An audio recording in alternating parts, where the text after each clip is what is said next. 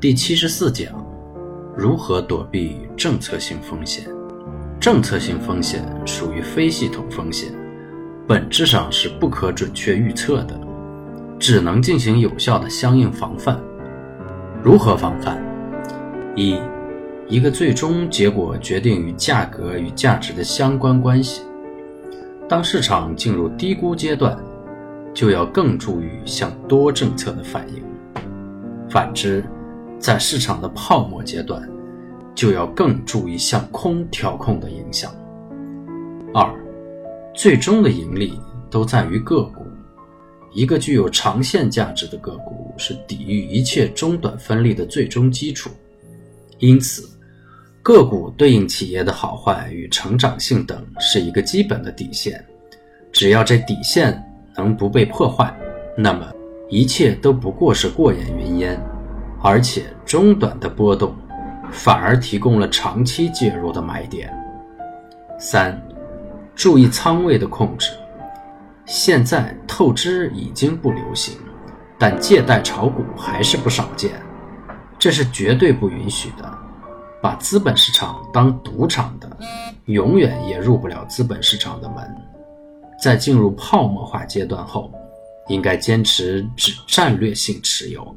不再战略性买入的根本原则，这样任何的中短波动都有足够的区间去反应。四，养成好的操作习惯，就是反复强调的成本为零，这大概是彻底逃避市场风险的唯一方法。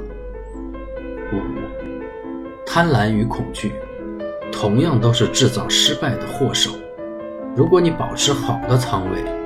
有足够的应对资金以及低成本，那么就让市场的风把你送到足够远的地方。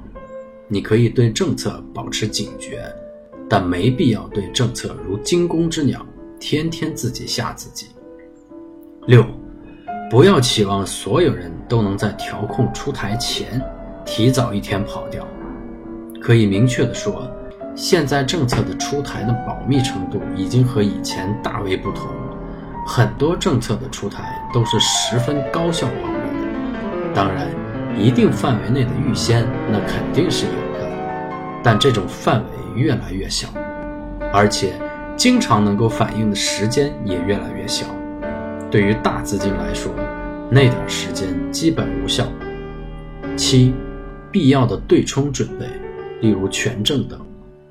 八，一旦政策硬调控出现，则要在一切可能的机会出逃。在历史上，任何硬调控的出现，后面即使调整空间不大，时间也少不了。九，关键还是要在上涨时赚到足够的利润，即使用一个十到百分之二十的去留给这飘忽不定、神经叨叨的非系统风险，那还不是天经地义的事情？成为市场的最终赢家，和是否提前一天逃掉毫无关系。